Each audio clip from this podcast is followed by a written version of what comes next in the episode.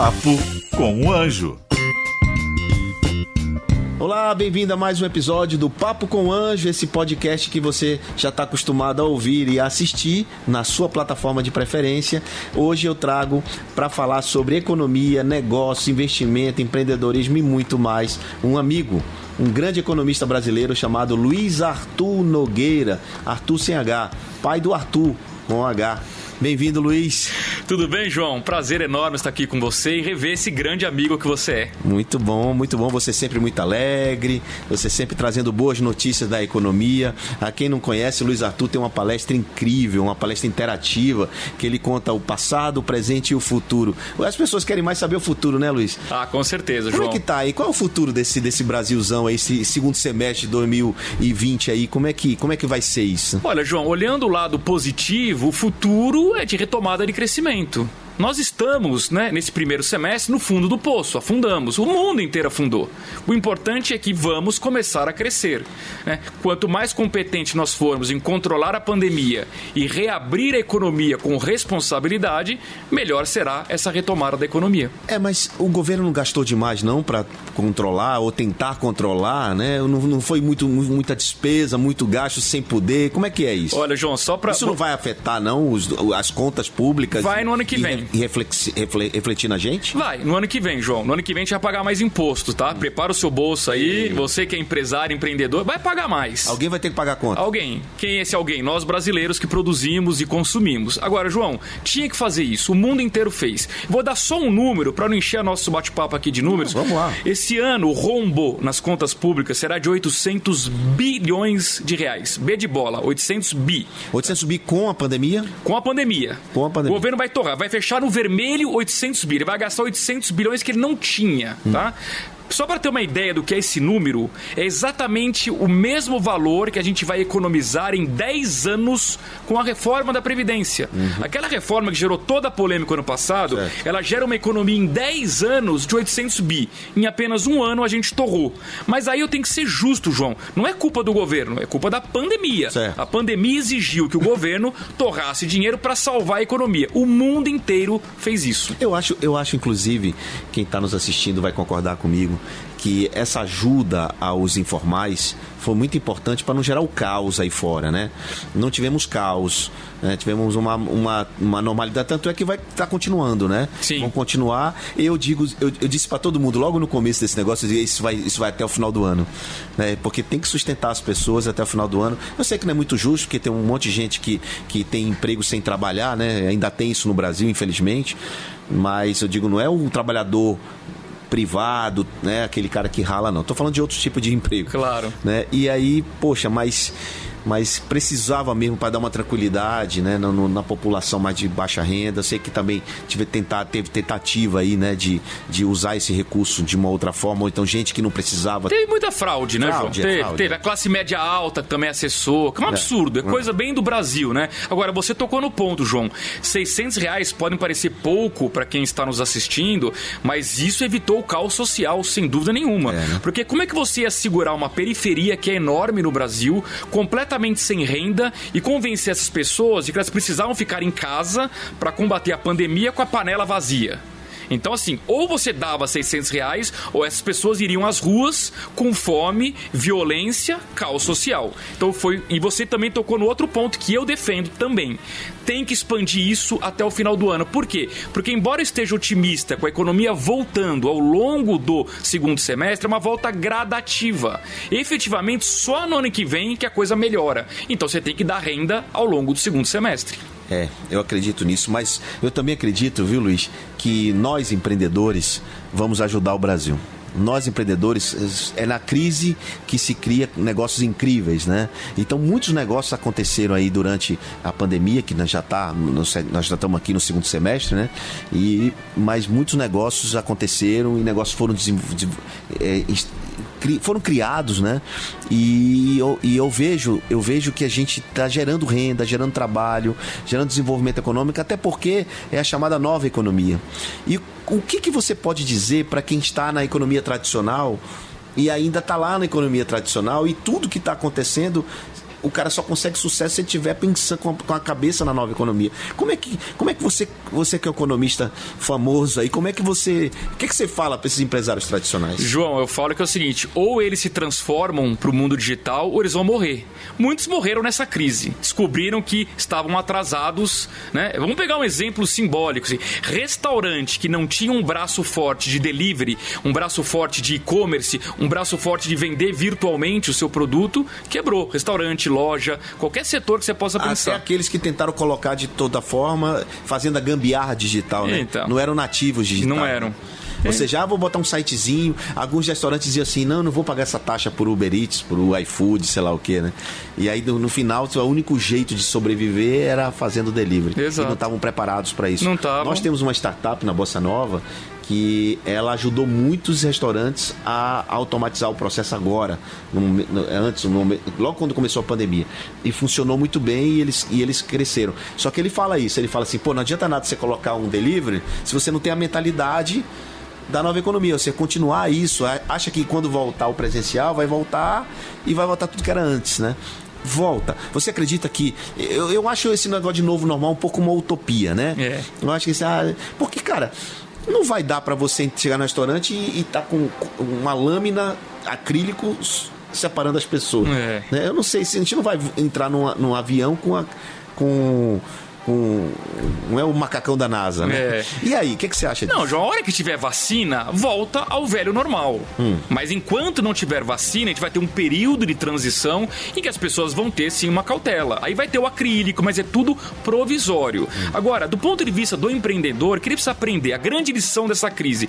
Quem apostava tudo no único modelo de negócio quebrou a cara. Então, diversificar aquela velha história de não coloque todos os ovos na mesma cesta ficou evidente nessa crise. Quem era diversificado, quem tinha várias fontes de receita, né, quem pensou no futuro antes que ele chegasse, se deu bem. Então, a boa notícia é: a crise, a pandemia, isso tudo obrigou o mundo inteiro a se transformar digitalmente de forma rápida e antecipada. E, e o outro lado? O lado do empreendedor, ele teve que se virar, teve que. O cara que já estava preparado, como você falou, é, tudo bem, o cara que não estava se adaptou, e a palavra é adaptabilidade é muito importante, né? Porque as coisas acontecem e você se faz adaptação. Para as startups, Luiz, é, eu vi as startups que elas já operam fazendo muito com muito pouco, né?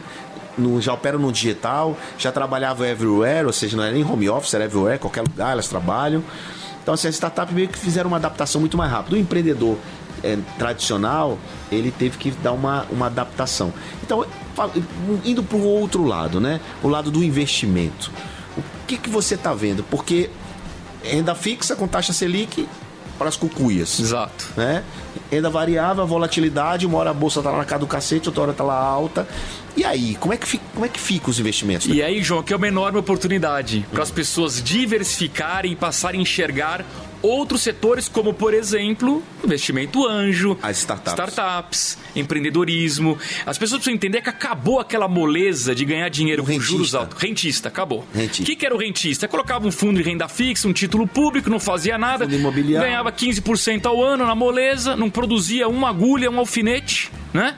Acabou essa moleza. Agora é o seguinte: melhor forma de ganhar dinheiro é diversificar, pegar uma parte do seu dinheiro, investir numa startup, aposte no empreendedor, aposte no empresário, aposte numa empresa, né? E, e é ao, ao, momento que você investe numa startup, como ele está falando, você está gerando trabalho e renda, está claro. gerando emprego, né? Você está ajudando no desenvolvimento econômico do país, né? Não é só você deixar seu dinheiro parado lá e, e, e esperar render.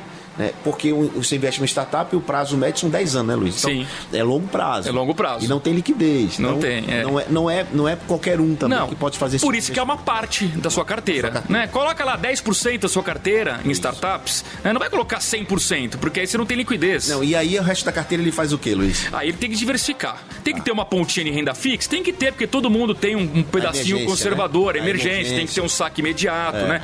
Tem que ter um pouquinho de renda variável, de ações, tem que ter. Porque se eu estou falando que o Brasil vai ter recuperação econômica, em especial com mais força a partir do ano que vem, as ações vão subir. Aliás, o mercado está antecipando. A gente encerrou o é. primeiro semestre com uma alta da bolsa. É, como você falou, vai ter muito sobe e desce? Vai ter volatilidade. Vamos lembrar que no mundo a gente tem a eleição nos Estados Unidos, Donald Trump. A gente pode ser, pode ser que tenha aqui também eleição. Aqui, né? Exato. É em outubro, não em sei outubro. se vai ser adiado. Vai ser adiado para novembro, mas é municipal, tem um é. peso menor. Mas a gente vai ter eternamente um debate sobre impeachment, não vai ter impeachment. É. Assim, tem muito ruído. Isso é um fato. A gente tem essa conta de 800 bi para pagar ano que vem, né? Então vai ter muito sobe e desce. Então a melhor coisa, João, é diversifique. Um pouquinho em fundo imobiliário, um pouquinho em renda fixa, um pouquinho em ações, coloca um pouquinho em câmbio, em startups. Se você diversificar, fizer uma boa carteira, pronto, você de alguma forma vai ter um bom retorno com um risco controlado. Qual é a moeda mais valiosa hoje em dia? A moeda mais valiosa hoje em dia é a atenção. A atenção das pessoas é a coisa mais valiosa que tem. Eu sou João Kepler, tenho 39 anos de empreendedorismo, de experiência prática, tenho 11 anos só fazendo investimento. Imagina tudo que eu tenho de experiência embarcada te ensinando como começar um negócio do zero, como tirar sua ideia do papel, como fazer negócio no mundo digital, como aproveitar tudo isso a seu favor. Toda essa minha experiência eu embarquei nesse curso Empreendedorismo 4.0. Aproveite a nossa experiência, aproveite para aprender agora. E o que é um pitch? Pitch é uma apresentação. Eu queria te lembrar que o melhor dinheiro é o dinheiro do cliente. Você está desenvolvendo um negócio porque você acha que é um nicho milionário ou porque você acha que você é único, inédito? Cuidado. Desenvolva negócios que resolvam problemas específicos de um nicho específico.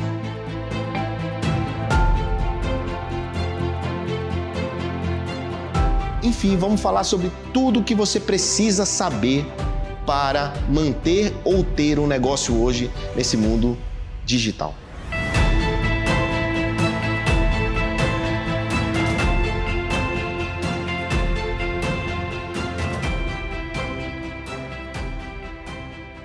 Agora, o que, o que me espanta, você está falando da diversificação, né? Mas eu nunca vi tanto investidor novo na B3. E o número me assustou muito, Luiz. Tem investidores na faixa de 16 anos, 17 anos, muita, muito, muito, muito menor de idade investindo. Por que isso? O que, que, que, foi que fez esse, esse povo todo ir para B3? Isso chama-se. B3 é a bolsa de valores, tá? Isso, exatamente. Lá onde você investe em ações. Comp, compra e vende, compra né? Compra e vende. João, educação financeira. Essa molecada hum. que nasceu no YouTube ela tá aprendendo a investir. Pode reparar que o YouTube tá cheio de pessoas que ensinam muito bem. Aliás, o nosso amigo Thiago Nigro, é, tá o primo lá. rico, tá é. lá. Tem aqui com a gente já. Quantos milhões de seguidores o Thiago Nigro tem no YouTube? É, muita coisa. Milhões de seguidores. As pessoas estão aprendendo com ele a investir. Molecada. Molecada vai, abre uma conta e investe, João. Não importa o valor, se é 100 reais, mil reais, dá para investir com pouco dinheiro. Então você, você tocou num ponto importante. É a educação financeira que tem feito isso. E o que é educação financeira para quem não, não, Porque assim, é claro, educação, finanças, hum. tal, mas o que, que, o que, que você aprende na educação financeira? João, você aprende. Porque não é só investir. Né? Claro, né? claro que não. Você, primeiro você tem que aprender quais são as oportunidades que você tem de não deixar o dinheiro parado num banco. É? O banco tem o um papel social de emprestar dinheiro tal, mas os grandes bancos hoje representam baixo rendimento para você que deixa o dinheiro parado lá. E o grande, você até citou, né? O grande símbolo do que é ganhar nada hoje é a caderneta de poupança, certo. que paga 1,6% ao ano. É, na verdade, não é nem investimento isso, né? Não. É quase deixar o dinheiro embaixo do colchão, é. mesma coisa, é. né? É só para ninguém roubar, mas está lá. Então, o que é educação financeira? É você conhecer o mercado financeiro, um entender... 1,6, João. A poupança, poupança. é 1,6 ao ano. Ao ano. Ao ano. Isso não é nada. É. Não é nada. Se a inflação for 2, você perdeu para a inflação. É verdade. Então, esquece caderneta de poupança, esquece. Isso não existe mais. Esquece. Você vai ter que buscar novos investimentos. E a educação financeira que deveria começar na escola, a gente deveria ensinar as nossas crianças o que é educação financeira, desde o que é taxa de juros. João, por que, que o brasileiro acha normal entrar numa loja, comprar uma geladeira, paga no carnezinho e, na verdade, leva uma e paga três? É, por quê? Porque ele não sabe. Porque não tem educação financeira. Tem educação financeira. Porque o Zé Base esteve aqui com a gente, ele falou assim, cara, a gente precisa ensinar a gastar. Isso. Não é só ensinar a vestir, ensinar a poupar, poupar ensinar a, né? a, pegar, ó, eu ganho mil reais, o que, é que eu faço com os mil reais? Porque os caras fazem o seguinte, pegam lá 70% e gasta e, e o que sobra se diverte e investe, né? Exato, é, é. É o contrário, na verdade, né? É o contrário. É o contrário. Assim, você tem que primeiro investir e o que sobra você gasta, né? Ô, João, até criei nessa crise um site que é protejaseudinheiro.com.br. Protejaseudinheiro.com. O que, que tem lá? Lá tem um curso de quatro aulas em duas horas, apenas duas horas. Quer dizer que o cara aprende a economizar e a, a trabalhar, a trabalhar o dinheiro dele em duas horas. Em duas horas. É, qual é a premissa? Primeiro passo, reúna sua família em torno de uma mesa, coloca o chocolatinho, biscoitinho, tem que ser uma reunião agradável e vamos falar sobre dinheiro. O brasileiro tem um grande tabu, João. Tem vergonha de falar sobre dinheiro. E eu vou fazer uma pergunta para você, João, porque eu conheço seus filhos, você tem três filhos, certo?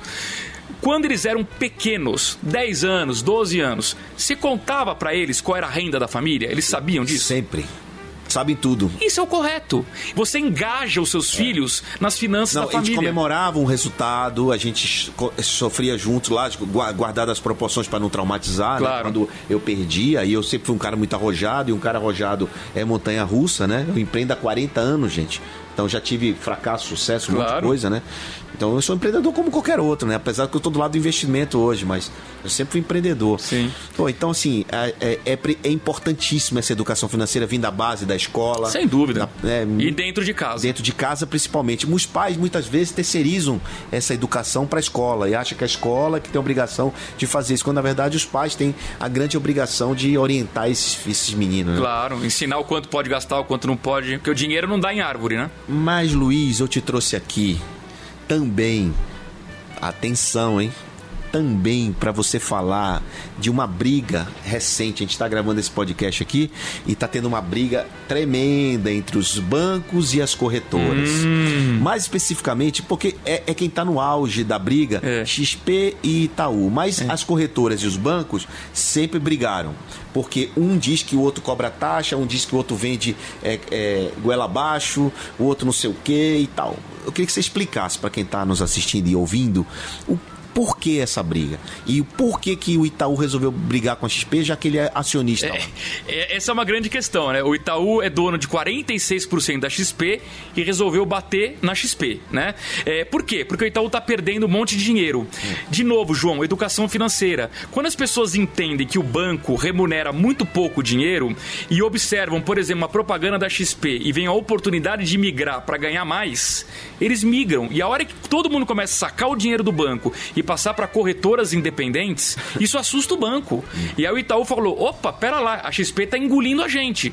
Vamos bater e mostrar que essas, essas é, assessorias de investimentos, elas também não são isentas, como o banco não é. E qual é a grande briga por trás? Um diz: o seu gerente, do, né, o gerente do seu banco, ele tem interesse quando ele indica o investimento. Claro que ele tem, ele ganha comissão. Hum. Aí o que, que o banco diz? É, mas cuidado, o seu assessor de investimentos também tem interesse em vender os produtos dele, o que também é verdade. Daí, João, qual é a melhor solução, na minha opinião? Pouco importa se você opera pelo seu banco ou se você opera numa assessoria de investimentos. Importante é que você tenha educação financeira, ouça os dois lados e tome as suas próprias decisões. E saiba quais são as taxas que estão envolvidas. Isso. Quem é zero, na verdade, está ganhando da outra ponta. Quem está cobrando pode ser que te, te, te dê uma, um, um, produto melhor na outra ponta. Então, Exato. Então, é importante o cara ter educação justamente para ele discernir isso. Né? Claro. Né? E tomar as melhores decisões. A decisão é tua, João. Se o, se o dinheiro é teu, hum. você tem que tomar a sua decisão. Não é o gerente que toma a decisão mas, por mas você. Os bancos continuam tendo recorde de, de, de, de lucro, né? E se ele está migrando, eu não estou conseguindo compreender. Então são novos investidores. Como é que é essa conta? Não, mas eles têm recorde de, de lucro porque eles ainda cobram muitas tarifas. Hum. E a gente tem uma parte da sociedade, João, principalmente com mais idade. Hum. Você não vai converse, é, convencer, com raras exceções, um senhor de 60 anos que a vida inteira ficou no mesmo banco, de que agora ele tem que tirar o dinheiro do banco e ir para uma assessoria de investimento. Você não convence. Agora, o jovem você convence no estalar de dedos. Certo. Então, o banco continua com lucro, mas ele está olhando 10, 15 anos ah, à frente. Ah, então é isso. A briga é hoje para frente. Claro, né? claro. A briga não é porque agora está incomodando, está incomodando porque vai, já está prevendo o que vai acontecer para frente. E aí vem a pergunta: e os bancos digitais estão incomodando ou os bancos tradicionais vão virar digitais todos? Full, né? Porque eles ah, todos têm aplicativo, todos, mas não são nativos digitais. Não. Então e aí? Os é digitais estão incomodando e eu vou dar o meu exemplo aqui, sem citar nomes, eu vou dar o meu exemplo. dar nome aqui, Nesta tem crise, noção. João, eu migrei. Aqui não tem merchan, então Não tem pode dar- merchan. Eu, Falar o que você quiser. Não, eu migrei de um grande banco tradicional, desses, né, dos mais famosos, para um banco digital. Motivo, eu fiz uma continha, um né? nativo digital? É. Um nativo. Nativo digital, 100% digital, que cobra tarifa zero. Tá. Eu, tô, eu tô no momento de aperto, como todo brasileiro, minha, minha receita caiu, né? Faço menos palestras hoje e tal. Você, você, você tá, tá poupando o que você pode, e aí fez, pe- pesou pra você as taxas que você tava Isso. pagando e você fez a, a transferência. João, sabe quanto eu gastava por mês com tarifa de banco? 89 reais só para manter minha conta aberta. Quando eu passo para um banco digital, tarifa zero. Fazendo uma conta arredondada, 89 vezes 12 meses, mil reais por ano É. eu gastava em tarifa. Mil reais! Jogava no lixo. E eu te pergunto, qual era a contrapartida que o banco me dava para eu manter minha conta lá? Nenhuma! Com taxa bancária. Exatamente. E aí você optou por um banco que não, digital, que não te cobra taxa. Taxa zero. Esses bancos, a maioria dos bancos digitais, nativos digitais, já começam cobrando taxa zero, né? Isso. E qual é a estratégia dos bancos, dos grandes bancos, para pegar esse correntista? Então, eles vão ter que abrir braços digitais. Muitos estão utilizando uma outra marca até para tirar o ranço do grande banco antigo. Eu não estou aqui dizendo que a marca do grande banco não vale, elas são muito valiosas. Mas para o público jovem, gosta de coisa moderna, coisa diferente, tudo pelo celular. Então eles estão se reinventando. Porque João Banco não está preocupado com o hoje, ele está olhando 5, 10 anos à frente. E se ele perder essa geração de 10, 20 anos, os bancos terão problemas lá na frente. É isso aí. Mas fala pra mim, quem tá. Eu queria que você falasse aqui nas duas frentes, né? Na do empresário e na do investidor. É, quem tá nos assistindo aqui, que é um empresário ou um empreendedor, é, o que que ele. O que, que ele tem que pensar daqui pra frente? O que, que você acha que ele tem que se, se engajar? É, o que, que ele tem que aprender? Qual é o ensinamento que ele tem que buscar para poder crescer o negócio dele ou desenvolver a atividade profissional, empresarial dele? Olha, no João, caso do, do lado do, empreendedor empresário. empresário. Então. Depois a gente vai pro investidor. Tá bom. O empresário, João, ele tem que tentar entender como será esse novo consumidor. Né? A gente até comentou aqui, será que é um novo normal tão novo assim? Eu tenho dúvidas. Se você se lembra, recentemente Paris reabriu lá os cafés. Quais, quais eram as imagens dos cafés? Lotados, todo mundo sem máscara. Isso é um novo normal?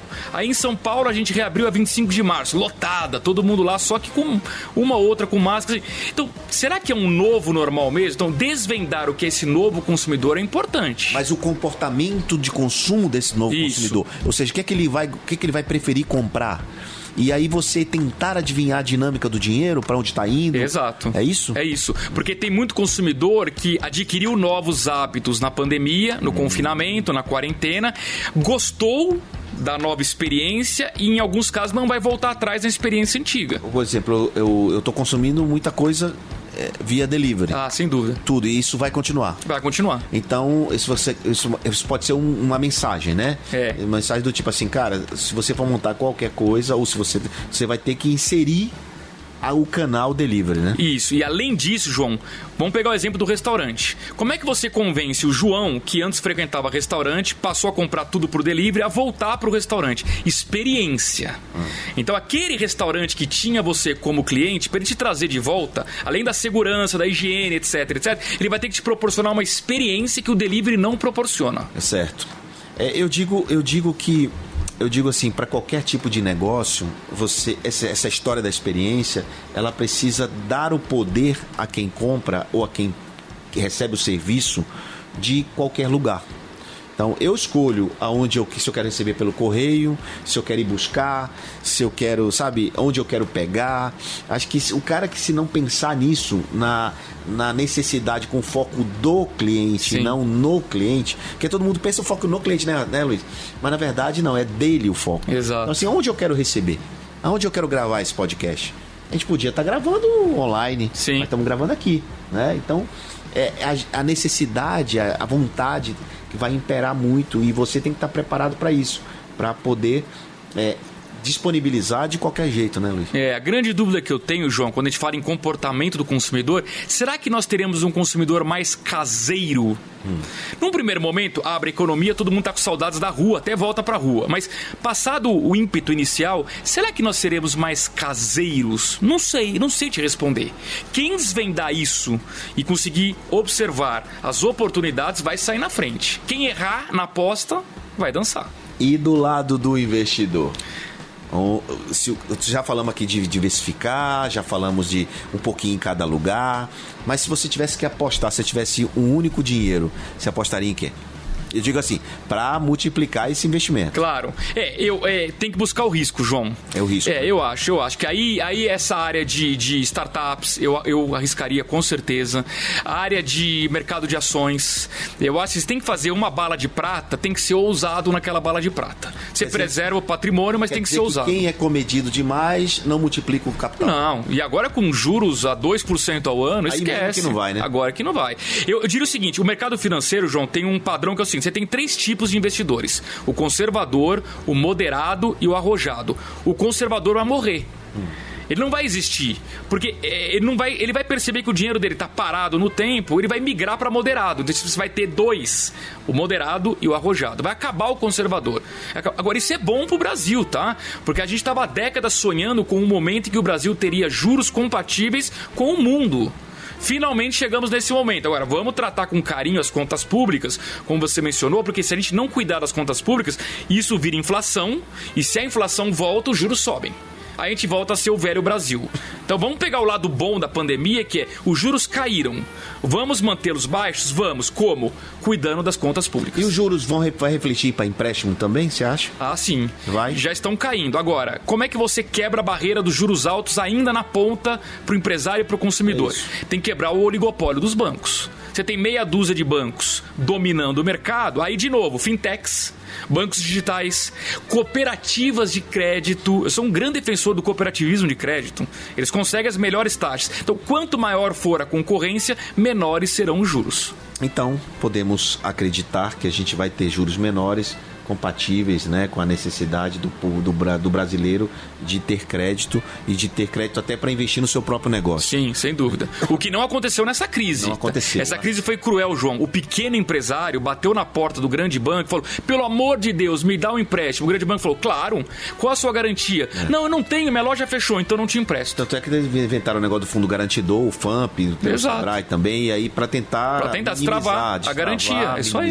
É. Esse, esse impacto que foi muito muito negativo. Foi cruel, foi Porque cruel. Se a gente tivesse mais crédito, acho que muitas empresas não teriam fechado. Com né? certeza. Não teriam fechado. Com certeza. Luiz Arthur Nogueira, meu grande amigo. Grande João. Cara que eu admiro, um pensador brasileiro, é, participa de vários programas de televisão. Não vou falar o nome para não, não competir com o nosso. Boa, boa. Mas escreve muito aí em vários portais, conferências pelo por esse Brasil todo. Quem quiser encontrar o Luiz Arthur Nogueira, encontra onde? O jeito mais fácil, o meu site, lá tem todas as redes sociais. luizarturnogueira.com.br. Luiz com S, Arthur sem H. Sem H. Então, luizarturnogueira.com.br. Maravilha, bom demais. Bom, obrigado. E eu que agradeço, João. Até a próxima oportunidade, né não, Luiz? É isso aí. Você que assistiu o Papo com o Anjo, esse episódio incrível, gostou, vai lá, se inscreve, curte aí, deixa o seu comentário, fala o que você achou do Luiz, do bigodinho dele, da barbicha dele, do nariz do João. É, brincadeira, brincadeira. Mas é isso aí. Até o próximo episódio do Papo com o Anjo. Papo com o Anjo.